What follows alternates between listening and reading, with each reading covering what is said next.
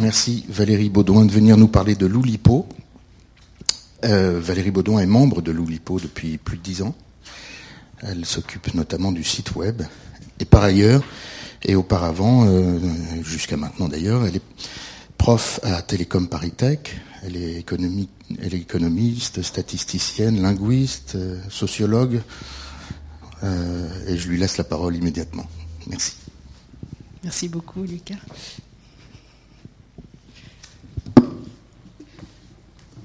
Sans micro, ça va pas, c'est ça? Sans micro, ça va pas. D'accord. ok. Donc ça sera avec micro. Donc ce que je voulais vous proposer, c'était. Euh, ben après, on verra en fonction du temps, du temps qu'on a disponible. Mais ce que j'avais prévu, c'était de vous expliquer rapidement ben, comment j'étais arrivée à l'Oulipo, en quelques mots ce qu'était l'Oulipo, et puis vous présenter quelques œuvres qui me paraissent exemplaires du mouvement. Et enfin, travailler sur la question de, l'univers des contraintes, puisque les contraintes sont un élément euh, central dans l'activité de, l'Ulipo. Et si nous avons le temps, je vous présenterai, je vous dirai deux mots sur le projet qu'on a fait à l'abbaye de Fontevraud, mais je pense que ça ne va pas tenir dans, dans le temps. Donc, euh, quand j'étais au lycée, j'aimais autant les lettres que les mathématiques, et évidemment, on me demandait de choisir, et j'étais très mal à l'aise avec ce genre de choix, mais j'étais obligée de le faire comme tout le monde. Donc, euh, bah, je suis allée vers les sciences, mais j'aimais les lettres. Donc, euh, après avoir fait une école de, statistique et d'économie, j'ai fait une thèse en littérature, enfin en linguistique, pour, euh, pour retrouver mes vrais amours. Mais dans la pratique, je me suis retrouvée à faire de l'économie et de la sociologie, et c'est pour ça qu'aujourd'hui, je suis prof en sciences sociales. Alors, j'ai toujours aimé la, la poésie et j'ai toujours été très intéressée par la dimension formelle de la poésie. Et quand j'étais en, en, Cagne, j'avais un professeur qui était un spécialiste d'un poète espagnol qui s'appelle Jorge Guillén, qui a écrit Aire Nuestro, je ne sais pas si vous, vous, connaissez. Et mon professeur, donc Patrice Bonhomme, passait des heures à compter les vers pour savoir un peu quelle était la structure formelle du recueil. Et, donc il nous a initiés à tout ce qui était la métrique et le rythme du vers. Et c'est quelque chose qui m'a passionné. Et donc euh, c'est vraiment un point que j'ai trouvé absolument passionnant d'arriver à comprendre le rôle de la structure métrique comme une composante de la stylistique. Donc euh, si on prend l'exemple de la mode, c'est euh, le rôle de la structure comme un élément de composition d'une collection, quelque chose comme ça. Et donc c'est grâce à ce, professeur, donc Patrice Bonhomme, que j'ai découvert les œuvres de Jacques Roubaud. Mais je n'ai pas découvert Jacques Roubaud comme un écrivain, mais d'abord comme un théoricien du vers. Et donc le livre qui m'a le plus marqué, c'est un livre qui s'appelle La vieillesse d'Alexandre. Et La vieillesse d'Alexandre, c'est un livre qui raconte comment l'alexandrin, qui est le vers central de la poésie française, a peu à peu, s'est peu à peu délité, déstructuré au fil du 19e siècle et du 20e siècle, pour arriver à, du vers libre, voire à, du vers complètement décomposé dans sa forme. Donc, euh, passionné par les travaux de Roubaud, j'ai fait ma thèse avec Jacques Roubaud et donc euh, l'objectif de ma thèse, c'était de mettre en place un outil pour analyser de manière systématique la structure du rythme et du vers de l'alexandrin classique. Donc euh, l'idée, c'était de mettre en place le métromètre, un outil qui avale des vers et qui euh, produit, analyse la structure métrique et rythmique du vers.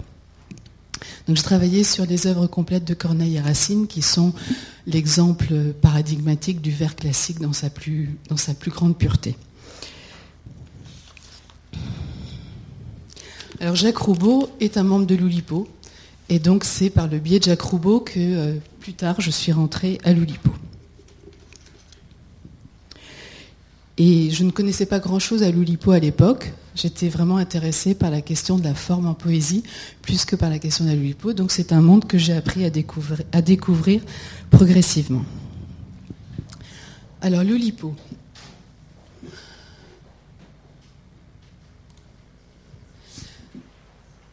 Donc l'Oulipo a été fondé en 1960 par euh, deux, deux individus qui sont Raymond Queneau écrivain très connu, mais qui en plus était mathématicien et un grand savant dans plusieurs types de disciplines. Donc c'était déjà quelqu'un qui était à cheval entre littérature et mathématiques. Et par François Le Lyonnais, qui était aussi quelqu'un de tout à fait étonnant, qui s'intéressait à énormément de choses. Il a même écrit un, livre qui s'appelle Le disparate pour rendre compte de la diversité de ses centres d'intérêt. Et euh, il faisait partie de très nombreuses sociétés savantes. Et Jacques Jouet, qui est un membre de Louis Lipo, raconte Jacques Jouet, donc euh, raconte que la première fois qu'il a rencontré François Le Lyonnais, celui-ci lui a dit Ah, mais vous savez, je fais partie de la société du jouet. Et à plusieurs reprises, euh, cette même blague est revenue ponctuer son discours. Alors, François Le Lyonnais est ici, et Raymond Queneau est ici. Alors, c'est. Au démarrage, dans les années 60, ils ont formé un groupe secret, ils étaient cinq ou six, les, membres fondateurs, ils se réunissaient de manière privée et euh, rien ne sortait de ce qui se passait au sein du groupe. Donc c'était un groupe entièrement secret. Et puis petit à petit, le groupe s'est élargi et s'est ouvert à des manifestations privées. Le point, c'est qu'il y a toujours cette tension à l'intérieur du groupe entre ceux qui aimeraient que ce soit une société secrète, qui travaille dans son coin, et ceux qui sont plus euh, portés vers une ouverture vers le, public. Donc ça, c'est un point important. Alors, l'objectif de ce groupe, c'est d'explorer de manière systématique les potentialités de la langue et d'essayer d'inventer de, nouvelles formes, de, de nouvelles façons de travailler la langue en utilisant un outil qui sont les mathématiques. Donc l'idée, c'est d'utiliser les structures mathématiques comme un moyen d'explorer de façon d'explorer des zones de la langue qui ne sont pas explorées par la, euh, tradition. Je vous donne des exemples très, simples qui ne sont pas les plus intéressants, mais juste euh, à titre d'exemple. C'est par exemple la contrainte du prisonnier, c'est d'écrire un texte où euh, aucune, lettre à jambage n'est utilisée. Avec cette idée que le prisonnier a peu d'espace pour écrire, donc euh, il faut qu'il écrive qu'avec des lettres qui, pour pouvoir aligner plus de lignes, qu'il y ait le moins de lettres qui dépassent en haut et en bas de la ligne. Donc là, la dimension mathématique est très faible. Mais ça peut être, on le verra tout à l'heure, ça peut être utilisé des structures comme celui du carré bilatin pour organiser la répartition des personnages ou des objets dans un roman.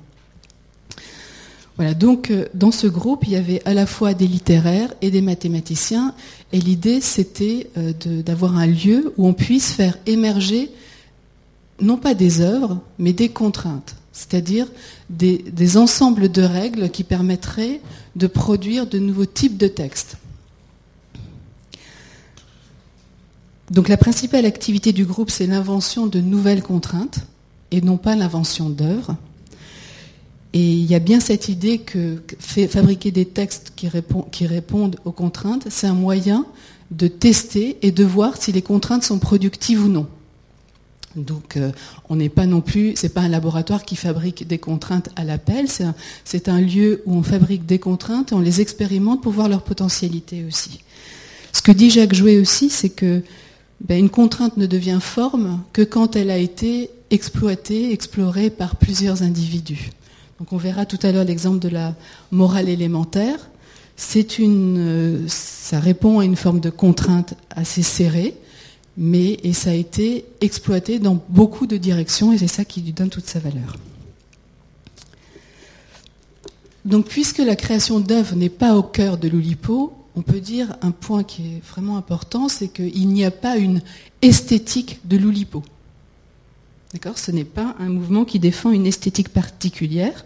Ce qu'il caractérise, c'est la recherche de structures formelles, de procédés d'écriture euh, d'un type nouveau. Alors contrairement à ce qu'on lit parfois, l'Oulipo n'est pas du tout une avant-garde. Elle est au contraire très ancrée dans la tradition. Elle cherche à réexploiter toute l'histoire de la littérature dans son ensemble et ne cherche pas du tout à être en rupture par rapport au passé. Alors je voudrais faire un point sur, euh, un aspect qui est assez peu euh, traité sur le LIPO, c'est la question du fonctionnement du groupe. C'est assez exceptionnel qu'un groupe littéraire réussissent à survivre a, donc a été créé dans les années 60, début 60. On, on a, le groupe a 55 ans et c'est un groupe qui continue à être actif et vivant. Donc ça, c'est tout à fait exceptionnel. Pensez à des mouvements comme le surréalisme ou tous les mouvements littéraires qui ont pu exister au 19e et 20e siècle. Vous n'avez aucun exemple d'un groupe avec une telle longévité. Donc le point, c'est que les fondateurs avaient cette préoccupation en tête et qu'ils ont mis en place une structure sociale avec un certain nombre de règles et de modes de fonctionnement de façon à ce que le groupe puisse survivre le plus longtemps possible. Je ne vous dis pas que le groupe sera éternel, loin de là, mais c'est déjà une performance d'avoir tenu 55 ans. Donc le groupe, c'est un collectif qui est organisé par un ensemble de règles formelles, par des règles de participation et de fonctionnement qui ont été élaborées dès les origines. Donc je vais commencer par les règles formelles d'appartenance au groupe.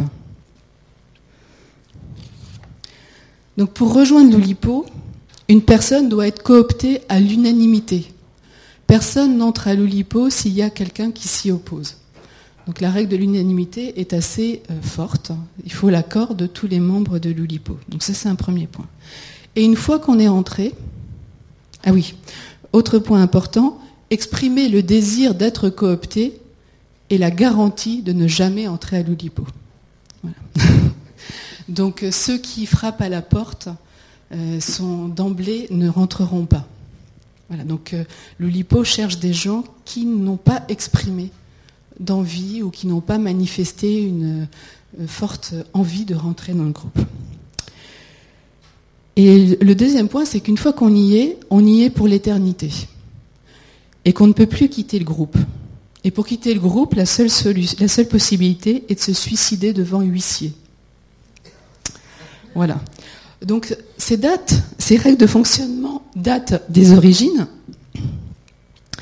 Et, vous, imaginez pourquoi ils ont été mis en place?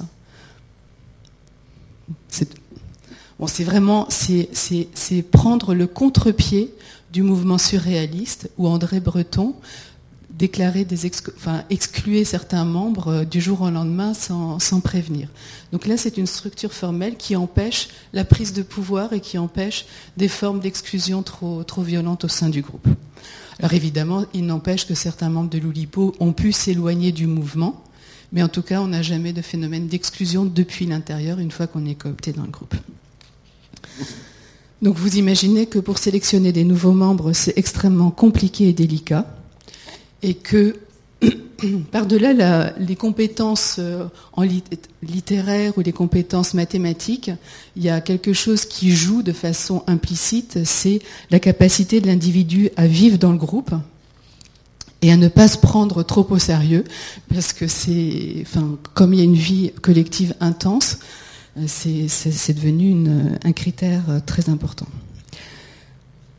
Alors, il y a aussi un cadre formel qui régit des activités sociales du groupe.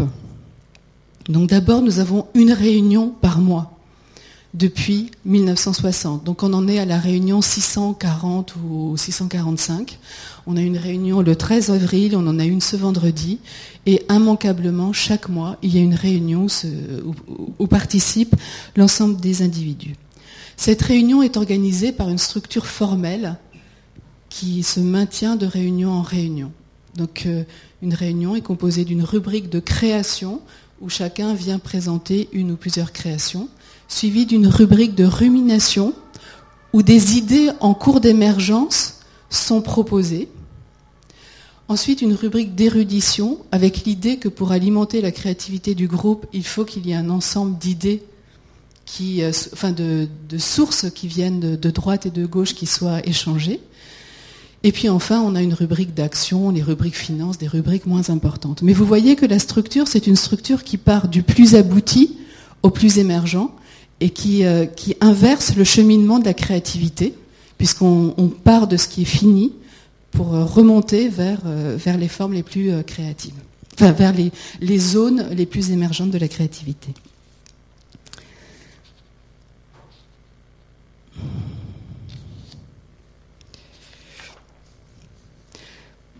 Alors, j'ai présenté quelques œuvres.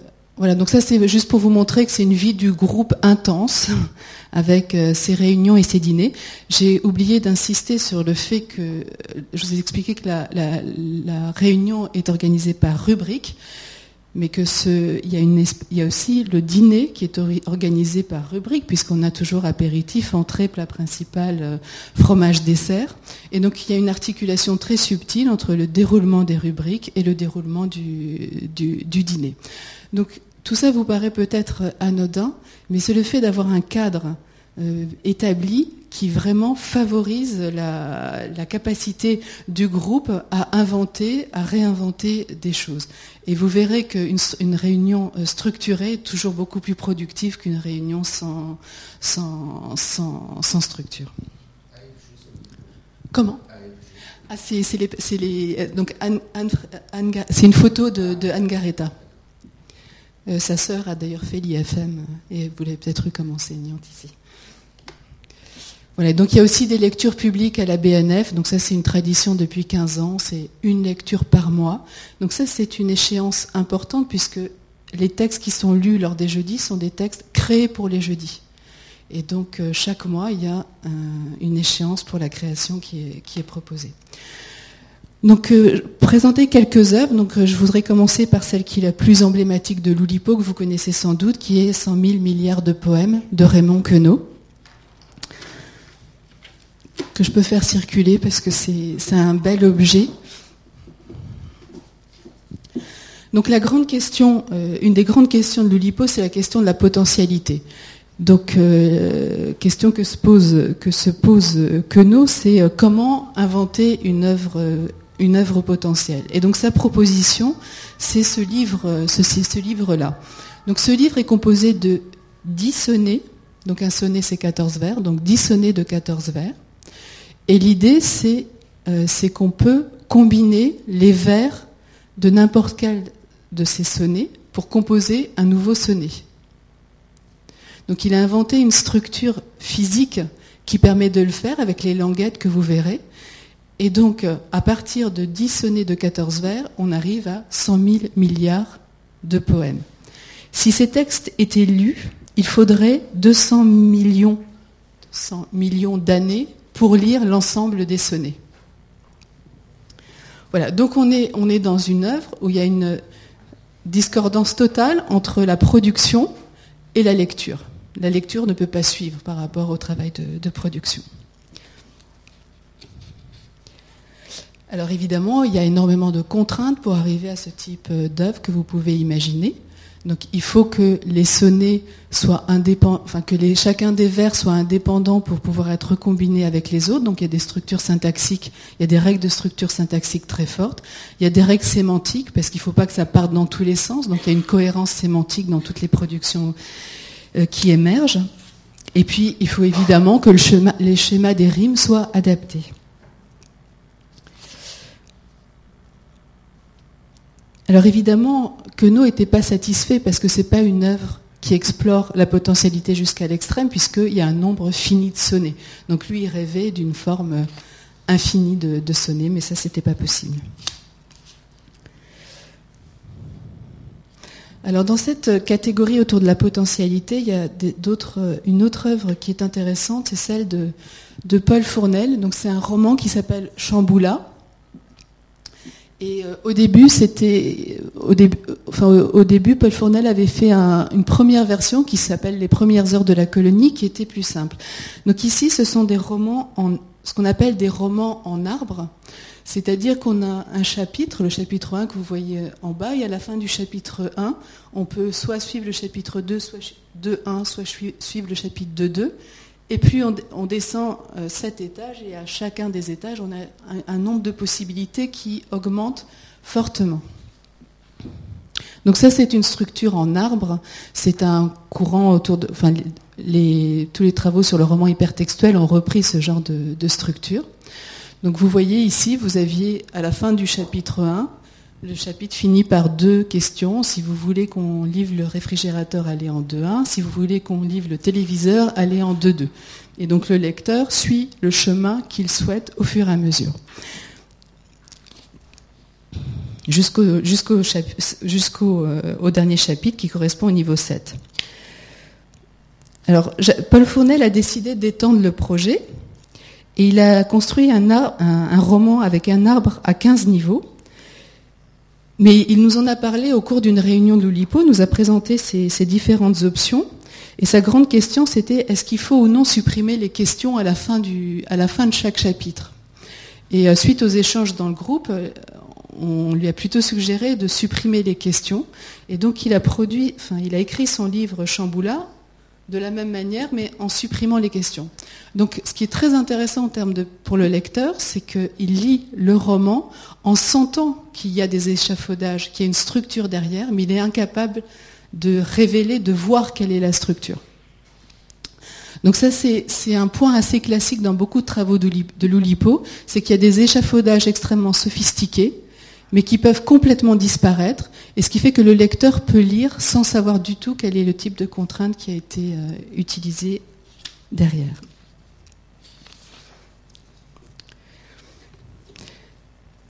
Alors il y a un autre, euh, j'imagine que vous avez peut-être, enfin vous connaissez en tout cas, que vous avez peut-être lu La disparition de Pérec. Non alors, la disparition de... Alors, maintenant, je vais faire un point sur la question du lipogramme en E. Le lipogramme, c'est l'idée de fabriquer des textes en supprimant une lettre.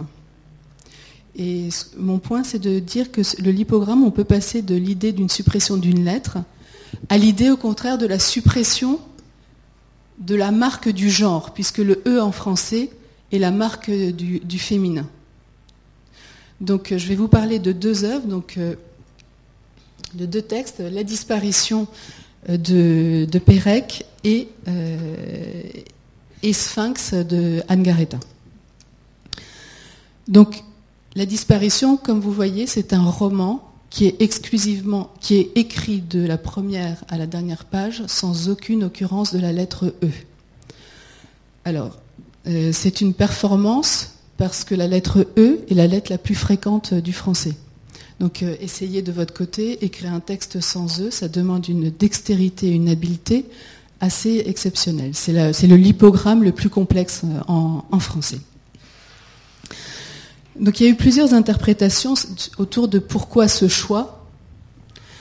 Et donc plusieurs hypothèses sont sorties. Donc la première, c'est que euh, Pérec aimait la difficulté, donc il choisit la lettre E parce que c'est la plus fréquente en français. Donc c'est là où on va voir ce que ça donne de contorsionner la langue en la privant de son objet le plus répandu. La deuxième hypothèse, enfin le deuxième point, c'est que le E, c'est le E muet, c'est l'élément central de la poésie française, puisque c'est la lettre qui compte alors qu'elle n'est plus prononcée dans la langue. Donc c'est vraiment la marque de la poésie en français. Bon, c'est la marque du féminin, ça, ça va de soi. Et puis, hypothèse plus, forte, c'est E en français ressemble à E, EUX. Euh, Pérec a perdu ses parents dans les camps de concentration et la disparition de ses parents a été une figure majeure de toute son écriture. Et donc, euh, eux, c'était aussi une référence à ceux qui, euh, avec la grande hache de l'histoire, ont fait disparaître euh, ses parents. Donc, un travail qui a priori peut paraître anodin ou un exercice, juste un, exercice de style de supprimer une lettre E, en fait, a des résonances sémantiques beaucoup plus importantes. Donc, le livre donc ça, c'était pour, euh, pour Pérec. Le livre d'Anne Garetta, lui aussi, explore la question du féminin, la question du E, d'une façon encore plus radicale. Donc Sphinx, c'est un roman qui est paru euh, en 1987, il y a 25 ans, qui vient juste d'être publié aux États-Unis et ça commence déjà à être euh, le grand livre alors qu'il a déjà 25 ans. Mais bon, ça, fait partie des, de l'histoire.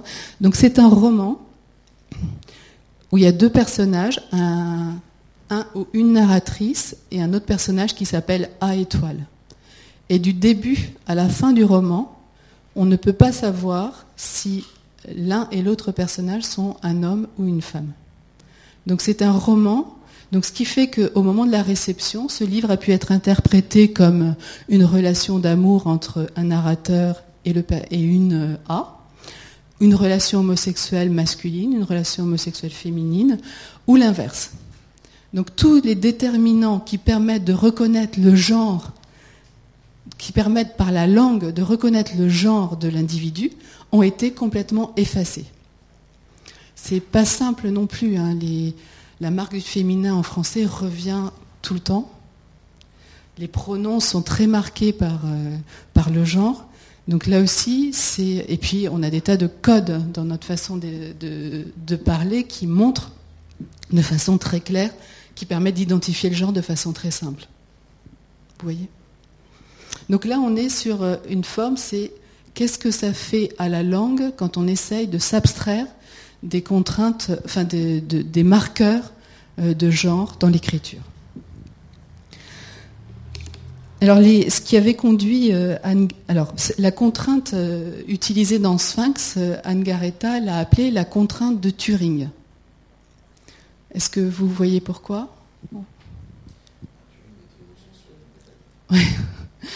Oui, alors effectivement, ça, renvoie en fait au, au test de Turing. Ça renvoie pas à la machine de Turing, mais au test de Turing. Et si vous avez lu ce test de, texte de Turing, c'est assez passionnant parce que le texte commence par une question. Can machine think? Est-ce que les machines peuvent penser? Et très rapidement, il dévie et il invente un dispositif qui permettrait d'identifier qu'on est en train d'interagir avec une machine plutôt qu'avec un homme. Alors je, vous explique très rapidement. L'idée, c'est que, que dans, une, dans deux salles, on aurait un homme dans une salle et une femme dans une salle et un interrogateur. Et l'interrogateur essaierait de connaître le genre de l'homme et de la femme. D'accord? Et que l'homme, l'homme qui est dans une salle essaie de tromper l'interrogateur alors que la femme ne le trompe pas. Donc la femme dit qu'elle est une femme. Et, et la question que pose Turing, c'est est-ce qu'une machine serait capable, aussi bien que l'homme, de tromper l'interrogateur sans son identité de genre? Vous voyez, la son point de départ, c'était est-ce qu'un ordinateur peut penser aussi bien qu'un homme? Et son point d'arrivée, c'est est-ce que je peux tromper sur mon identité de genre? Et donc euh, Anne Garrett est partie de ce test de, Turing pour euh, expérimenter ce que c'était que de rendre euh, indécidable la question du genre.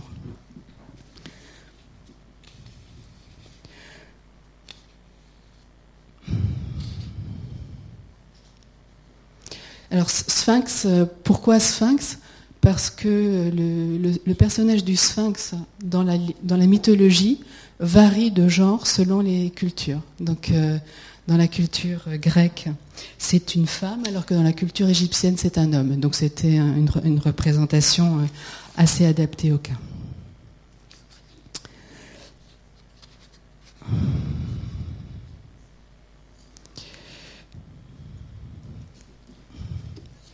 Alors encore un autre type de, point, c'est il y a beaucoup de romans qui ont été construits en suivant des contraintes mathématiques. Je voudrais juste vous présenter rapidement le dernier roman de Jacques Roubaud qui s'appelle, le dernier récit de Jacques Roubaud qui s'appelle Parc sauvage. Donc euh, ce récit est composé de, de 24 euh, chapitres et raconte l'histoire de deux enfants pendant l'occupation dans le sud de la France. Et c'est la structure de l'éodermdrome, une structure mathématique assez compliquée, qui, va être utilisée. Donc en gros, à la fin de chaque chapitre, on a un, un néodermdrome qui finit le chapitre en italique et qui est une espèce de synthèse du chapitre. Donc un néodermdrome, c'est un poème de 11 lettres qui est composé en euh, suivant. donc on a, on, a, on a une lettre une lettre sur chaque arête, sur chaque nœud du pentagone. Et le poème est composé en ne levant pas la main et en suivant tous les chemins possibles euh, entre ces différentes lettres. Voilà. Donc vous, voyez le genre de structure, arriver à composer un vers avec ce genre de structure. Donc il faut partir du E ici, et faire tout le chemin et ça vous donne le mot éoderme. Et C'est forcément un pentagone, oui, dans ce cas-là.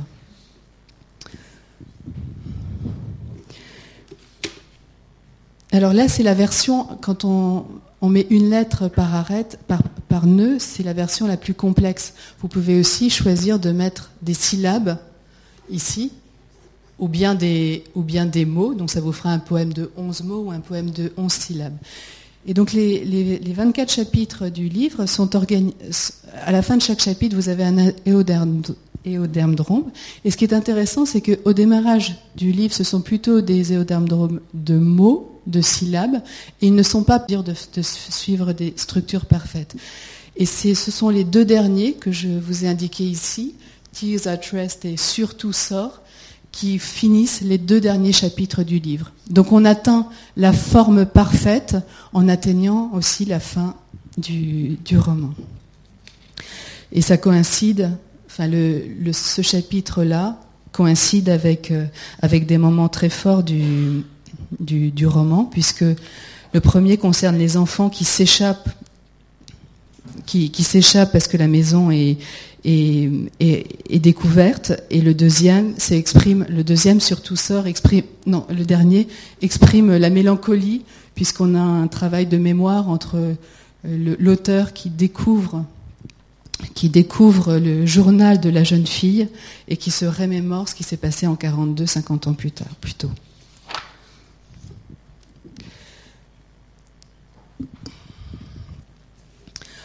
Alors ensuite, je vous ai dit donc que les contraintes, c'est quelque chose d'absolument central dans l'activité de l'Oulipo. Et donc c'est un objet de réflexion constant. Et, déjà c'est un objet de catalogage, parce qu'il y a toujours eu un travail à l'Oulipo pour recenser l'ensemble des contraintes et pour les définir. Et il y a eu une grosse réflexion dès les origines sur la taxonomie des contraintes. Comment est-ce qu'on peut organiser cet ensemble de contraintes? Alors là, je vous donne euh, la liste des contraintes euh, sur le site de l'Oulipo en mai 2011. Depuis, elle a pas mal euh, augmenté, elle évolue sans arrêt. Voilà, ça, c'est toutes celles qu'on doit rajouter. On en a déjà rajouté une, grosse partie. Mais c'est pour vous montrer qu'en gros, on a à peu près 200 contraintes. Et elles sont de nature extrêmement différente. Donc, dès les origines, les fondateurs, donc Queneau et et François Le Lyonnais se sont dit il faut organiser cette matière, trouver une manière de la présenter pour qu'elle ait un sens. Et donc euh, Raymond Queneau a inventé ce qu'il appelait la table de Keneleïev en reprenant le, modèle de la table de Mendeleïev en chimie, qui présente les différents objets organiques. Donc pour lui, la table de Keneleïev, c'était quelque chose qui allait représenter l'ensemble des, euh, des contraintes. Donc, il a, c'est en 1974 qu'il a, il a établi un tableau à double entrée. Voilà. Donc, euh, en ligne, la table est organisée en fonction des unités linguistiques.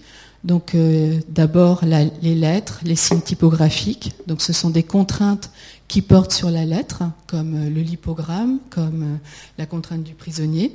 Des contraintes qui portent sur les syllabes, sur la structure du nombre de syllabes des contraintes qui portent sur les mots.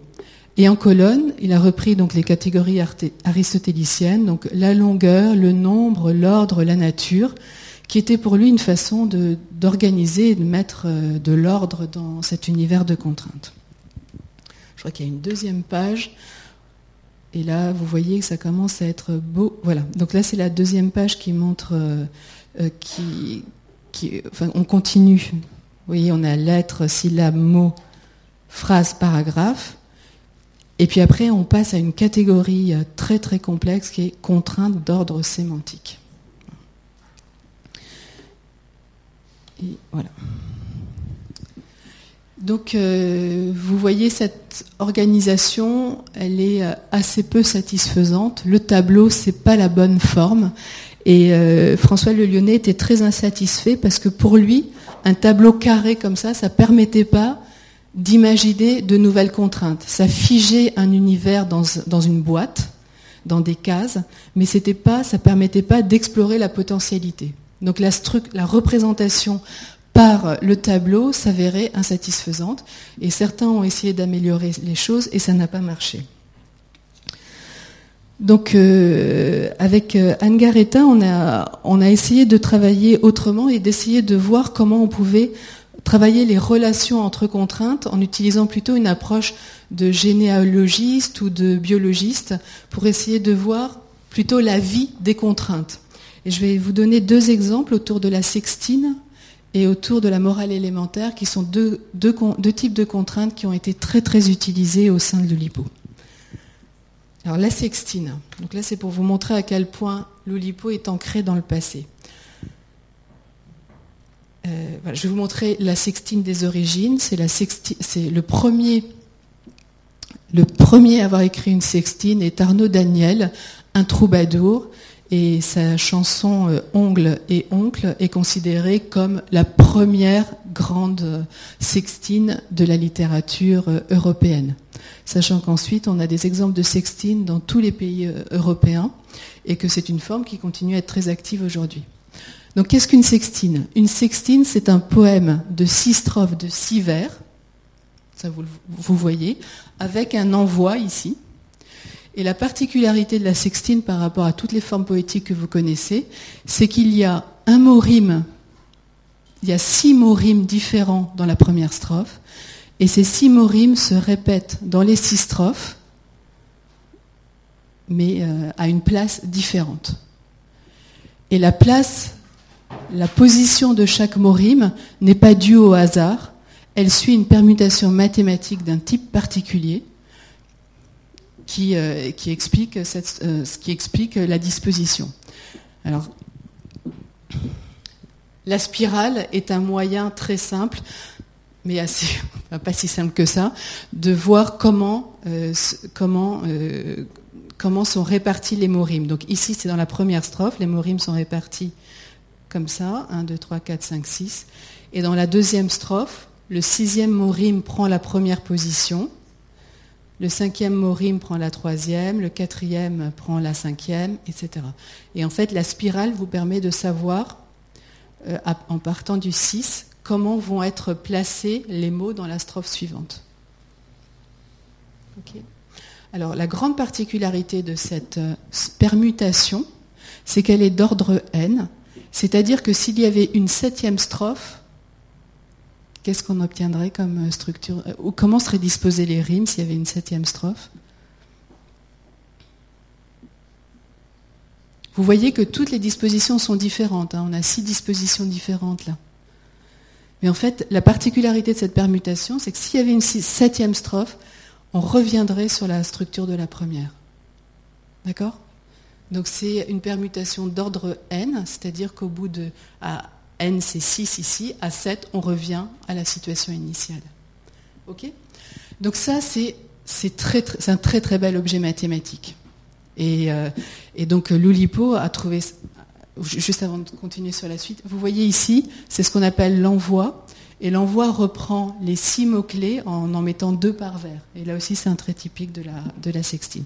Donc, une forme métrique qui date du XIIe siècle et retravaillé en profondeur au, donc au XXe. Alors, euh, ça j'ai vu. Donc Queneau a été euh, très intéressé par la forme de la sextine et sa question était est-ce qu'il y a d'autres nombres pour lesquels on aurait exactement le même phénomène? Est-ce qu'il y a d'autres nombres qui, ont, qui sont des permutations d'ordre n qui permettent de fabriquer des poèmes qui, euh, qui bouclent au bout de n? Et donc, euh, il a inventé la notion de nombre de queneaux. Et donc, la quenine, ce sont tous les poèmes avec des nombres n qui respectent cette forme de permutation. Roubaud a continué à travailler sur, euh, sur cette question-là et, a identifié que, euh, a essayé d'identifier les caractéristiques mathématiques des nombres de queneaux. Donc, il a montré qu'un nombre de queneaux n, un, la condition pour qu'un nombre soit de Queneau, c'est que 2n plus 1 soit un nombre premier. Voilà, donc il y a eu un, ce que je voulais indiquer, c'est qu'on a une, a une contrainte initiale qui est la sextine. À partir de là, il y a un travail de généralisation. Donc essayer de trouver toutes les autres formes de, de, poèmes qui pourraient suivre cette même permutation. Donc ça, c'est la première vie d'une contrainte, c'est le travail de généralisation. Donc je, pense que je vous ai dit à peu près oui.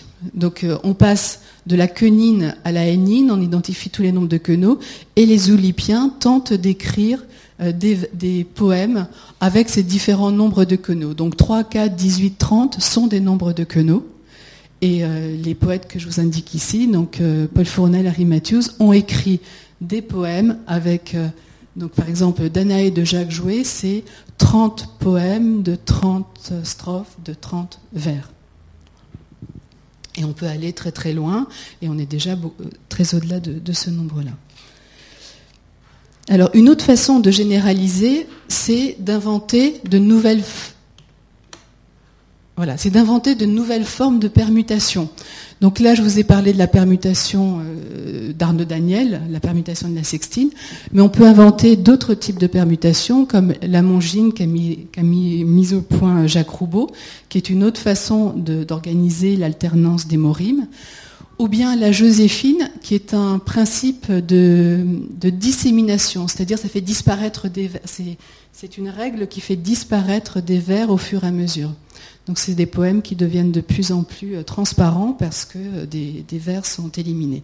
Et la farine et la pharoïne sont aussi d'autres types de permutations qui ont été euh, expérimentées dans, le cadre d'un travail artistique de Jean-Paul Marcheski par Jacques Roubaud où il a écrit 33 pharoïnes pour illustrer les sculptures.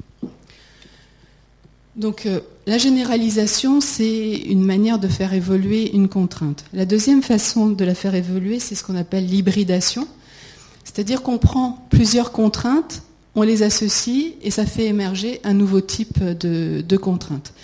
Donc par exemple, euh, la, la c'est une contrainte qui mélange la quenine et le pantoum. Le pantoum, c'est une forme poétique où euh, le premier et le troisième vers d'une strophe sont répétés dans les strophes suivantes en deuxième et quatrième position. Et donc c'est une nouvelle contrainte qui vient du mélange de deux autres. Euh, je ne vais pas rentrer dans, les détails vu l'heure, mais on a aussi la, la monkine de, de Liane Monk, qui est une sextine avec une contrainte supplémentaire parce que lui a posé que chaque vers devait avoir six mots et que le nombre de mots par vers était défini par la permutation de la sextine. Donc euh, il rajoute une contrainte supplémentaire à l'organisation euh, métrique de ce type-là.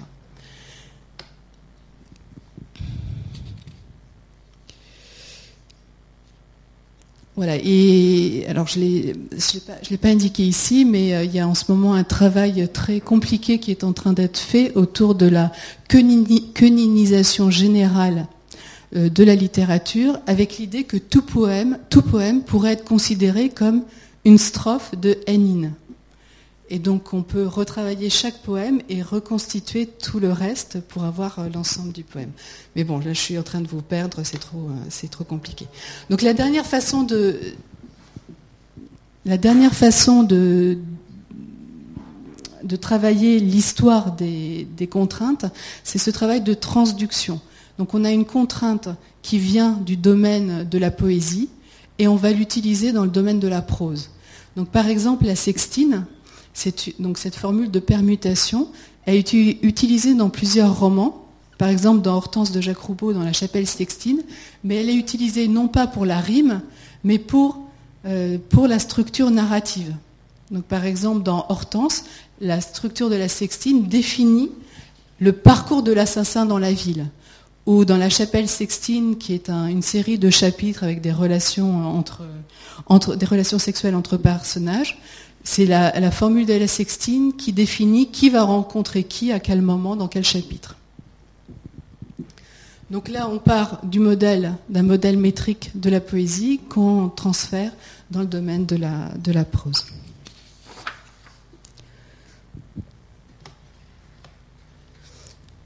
Donc le dernier exemple, mais j'ai peut-être, euh, je ne sais pas si, bon, vous avez peut-être des questions, je vois l'heure euh, tourner. Donc, euh, le dernier exemple, c'est la morale élémentaire. C'est une, c'est une forme qui a été inventée par Queneau à la fin de sa vie et, il l'a définie comme une forme inspirée, donc c'est tout le contraire de l'Oulipo, qui ne vient d'aucune décision préalable et qui n'est précédée d'aucune recherche mathématique ou rythmique explicitable. Donc en écrivant ça, euh, Queneau était à l'opposé de toute, toute la démarche oulipienne. Et pourtant, c'est une forme qui est devenue qui a, été euh, reprise en main par euh, l'Oulipo de manière très forte et qui est devenue une des formes un peu emblématiques du groupe. Donc une morale élémentaire, c'est ce genre de, poème avec euh, des groupes non adjectifs.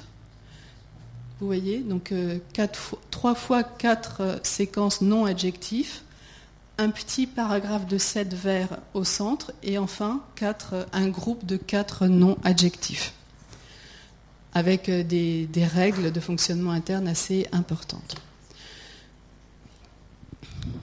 Voilà, donc ça, c'est une qu'a composée Georges Perec euh, après, euh, après celle, ci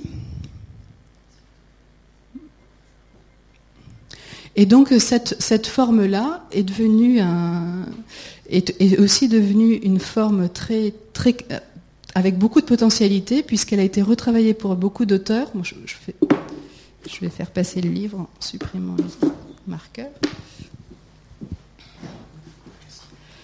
Avec plein de variations autour de la, autour de la structure. Donc, par exemple, Paul Fournel a créé des élémentaires morales en faisant du prélèvement, c'est-à-dire qu'il il a extrait tous les couples non adjectifs de textes de Queneau Yann Monk, dans ce livre-là, a inventé la morale élémentaire perpétuelle sans fin. Donc les trois, le dernier couplet de quatre euh, noms adjectifs devient le début du suivant. Donc c'est une chaîne sans fin de, morale élémentaire. Euh, Paul Fournel, euh, je, passe sur celui-là. Michel Grangot a, fait des morales élémentaires en utilisant la date d'apparition des noms et des adjectifs dans les dictionnaires. Donc, par exemple, elle fait la morale élémentaire de 1635 avec que des mots qui sont apparus en 1635. Une contrainte assez lourde aussi. Euh, alors, éthique simpliste, donc là, c'est un modèle de morale élémentaire que vous avez aussi dans le livre qui circule, où euh, tous les couples non adjectifs sont des synonymes. Donc euh, éthique simpliste, vous voyez que c'est un synonyme de morale élémentaire. Donc euh, on a des, morales entières où on n'a que des équivalents synonymiques qui sont utilisés. Et puis, comment Frédéric Forté a composé, lui, des petites morales élémentaires portatives avec cette idée de réduire au minimum la taille de la morale en faisant une espèce d'avion de morale élémentaire, donc une forme d'abréviation de la morale élémentaire.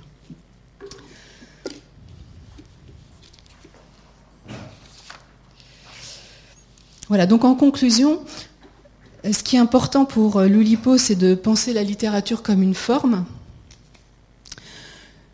d'expérimenter à plusieurs, de faire émerger des formes nouvelles, donc toujours d'explorer les potentialités de la langue. Le deuxième point à retenir vraiment dans le travail de Loulipo, c'est la connexion entre la littérature et les mathématiques. Ça, c'est quelque chose qu'il ne faut pas perdre, parce que ça permet d'explorer des zones qu'on n'explorerait pas de façon euh, spontanée, naturelle. Et la troisième, c'est la connexion avec la tradition, donc la réutilisation de la tradition et qui fait que c'est euh, à l'opposé vraiment de toute forme, de beaucoup de formes d'avant-garde.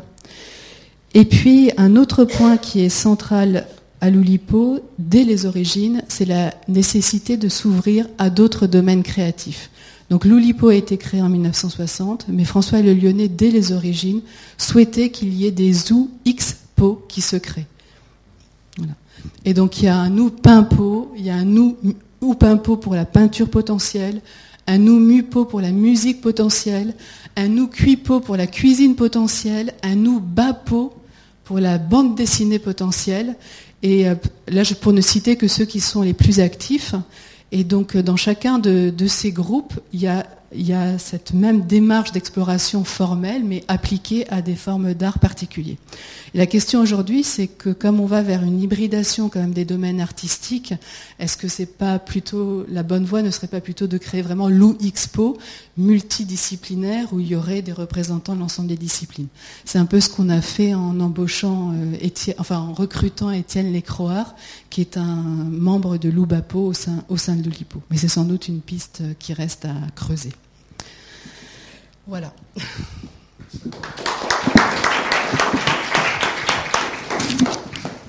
Merci beaucoup Valérie. Ça donne des idées sûrement euh, aux gens de la mode. Je ne sais pas s'il y a une... Euh, est-ce qu'il y a des questions? Alors, euh, juste, j'en ai quelques-unes. Est-ce que la contrainte doit ne pas être vue et perçue? C'est variable selon les auteurs. Donc certains explicitent, certains cachent complètement les, contraintes et certains euh, font un mélange, c'est-à-dire qu'ils dévoilent certaines contraintes, mais ils masquent les contraintes les plus importantes. Est-ce que tu peux nous orienter nos lectures futures sur les liens entre euh, Collège de pataphysique et Oulipo, par exemple, d'une part Très peu. Très peu, d'accord. Collège de pataphysique, c'est un domaine que je connais très très peu.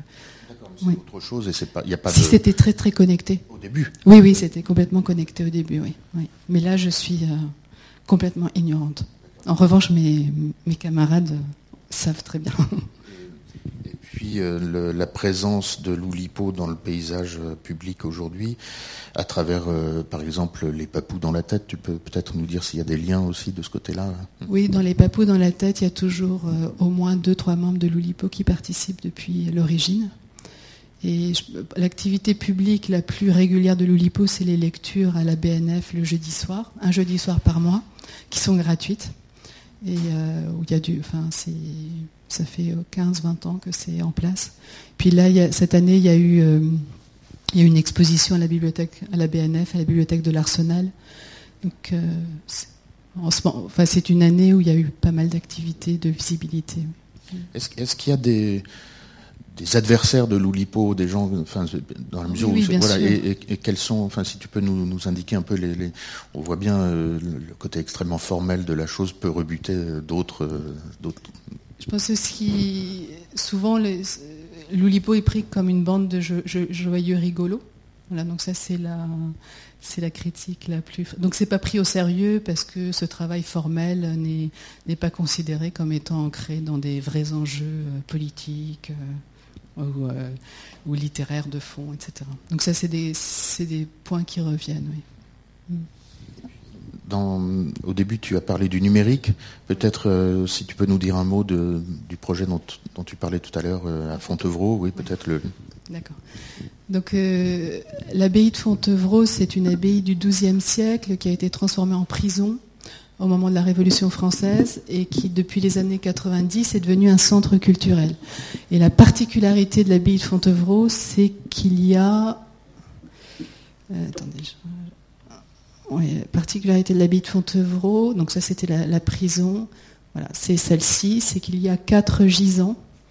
Donc le gisant d'Aliénor d'Aquitaine, de celui de son mari, enfin de son deuxième mari, Henri II d'Angleterre, celui de, son fils, Richard Cœur de Lion, et celui de sa belle-fille. Et donc ça c'est vraiment le trésor de l'abbaye de Fontevraud. Et vous voyez la particularité du gisant d'Aliénor c'est qu'elle tient entre ses livres, entre ses mains, un livre blanc. Et donc euh, l'abbaye nous avait demandé de réfléchir à, de réfléchir à, d'inventer le livre qu'aurait pu lire Aliénor, et donc de faire une composition littéraire autour du, livre d'Aliénor. Donc c'est ce que nous avons fait en reprenant l'histoire de la vie d'Aliénor, puisqu'Aliénor d'Aquitaine est connu pour avoir aidé beaucoup de, poètes, enfin soutenu, avoir une cour, euh, avoir été mécène de nombreux troubadours, mais surtout elle est la petite fille de Guillaume IX, de Guillaume IX, le troubadour, le premier troubadour, qui a écrit un vers euh, absolument saisissant qui commence par euh, J'écris un vers de pur néant. qui est un, grand texte de la littérature occidentale. Et vous voyez, j'écris un vers de pure néant, c'est en connexion avec le livre blanc, donc le livre vide, euh, vierge, etc. Donc ce qu'on nous a demandé, c'est de travailler sur la potentialité autour du livre blanc, et donc de composer à partir de, ce vide quelque chose. Donc c'est pour l'Oulipo, c'était euh, c'est une situation de rêve parce que c'est exactement le type de potentialité qu'on recherche. Donc on a, écrit un recueil qui est en ligne, qui était distribué dans la, dans Donc tout, le livre est en ligne directement. Et puis on a, on avait organisé. Donc ça c'est un point. Ouais, pas le temps. Bon, le point. Enfin alors ça c'est ma préoccupation plus d'enseignante, c'est que je vois qu'autour de moi les mes étudiants lisent de moins qu'avant. Et on s'interroge beaucoup sur l'avenir du livre. Et on voit qu'on passe beaucoup plus de temps sur nos écrans. Et donc c'était aussi d'inventer une disposition numérique qui permette d'entrer dans le livre, c'est-à-dire utiliser les formes modernes de la consultation pour faire découvrir la littérature d'une autre façon.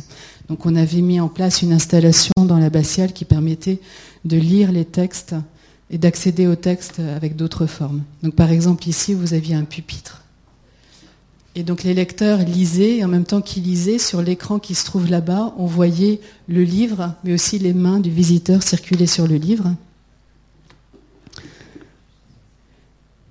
Voilà, donc c'était c'était une manière de partager dans l'enceinte de l'abbaye euh, l'acte de, lecture et de circulation dans le livre.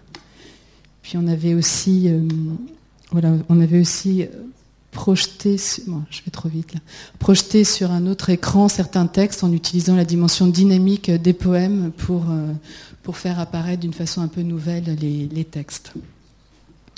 Et puis enfin, on a une, euh, j'ai pas le temps, on a fait une lecture et il y a eu un, un concert aussi qui a été euh, fait par des, alors c'est le groupe Telefontane qui est spécialiste de la lyrique des troubadours et qui fait découvrir la poésie des troubadours dans l'ensemble de la France. Donc ils sont, ils sont extraordinaires parce qu'ils chantent en provençal, ils ont retrouvé les instruments d'époque, mais en même temps ils expliquent à leur public le contenu des textes et euh, un peu et leur, choix, ce qui fait que le, public arrive quand même à, suivre ce qui, se passe. Voilà, donc ça c'était une très belle expérience dans un cadre assez magique. Et on a tout, euh, remis dans, un site web qui était fait par, euh, la personne qui développe aussi euh, notre site normal et qui a fait aussi un, très chouette travail. Voilà.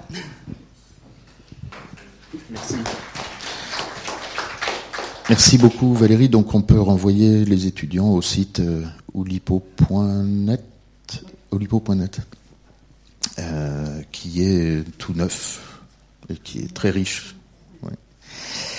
Merci. Il n'y a pas de SAS la semaine prochaine, mardi. En revanche, vendredi 29 et samedi 30, vous êtes invités à venir pour le marathon des SAS, qui sera clôturé par euh, Jean-Charles de Castelbajac. Et voilà. Pour les inscriptions, euh, il suffit de me faire un mail peut-être ou euh, je n'ai même pas, pas réfléchi à la, bonne formule. Il faudrait que je mette un truc en ligne. Je vais vous communiquer ça sur la page. Tout le monde est sur la page Facebook, c'est là que. Voilà. Et je vous recommande en particulier le vendredi. Un ça, c'est ce que tu viens de faire. Euh, je vous recommande évidemment tout. ce que je garantis, c'est que tout sera intéressant. Euh, il n'y a pas de fil rouge, comme vous savez, c'est le principe, c'est ouverture tous azimuts. le vendredi soir, ça va être vraiment, vraiment pas mal. La musique gnawa, si vous connaissez pas la musique euh, gnawa du Maroc. Il y a des Marocains dans la salle Non? Euh, bah, Ça vaut le coup. Mais enfin, tout vaut, tout vaut le coup, quoi. Ça, a l'air d'être au hasard, mais c'est pas au hasard. Voilà, merci. Et puis après, le 2 juin, oui, quand même, autre euh, fenêtre publicitaire, le SAS qui suivra le festival, ça sera mardi 2 juin, et on, ouais, ça sera sur le café, et on boira du café. Il y aura un barista, euh, en plus de toute l'explication euh, par Hippolyte.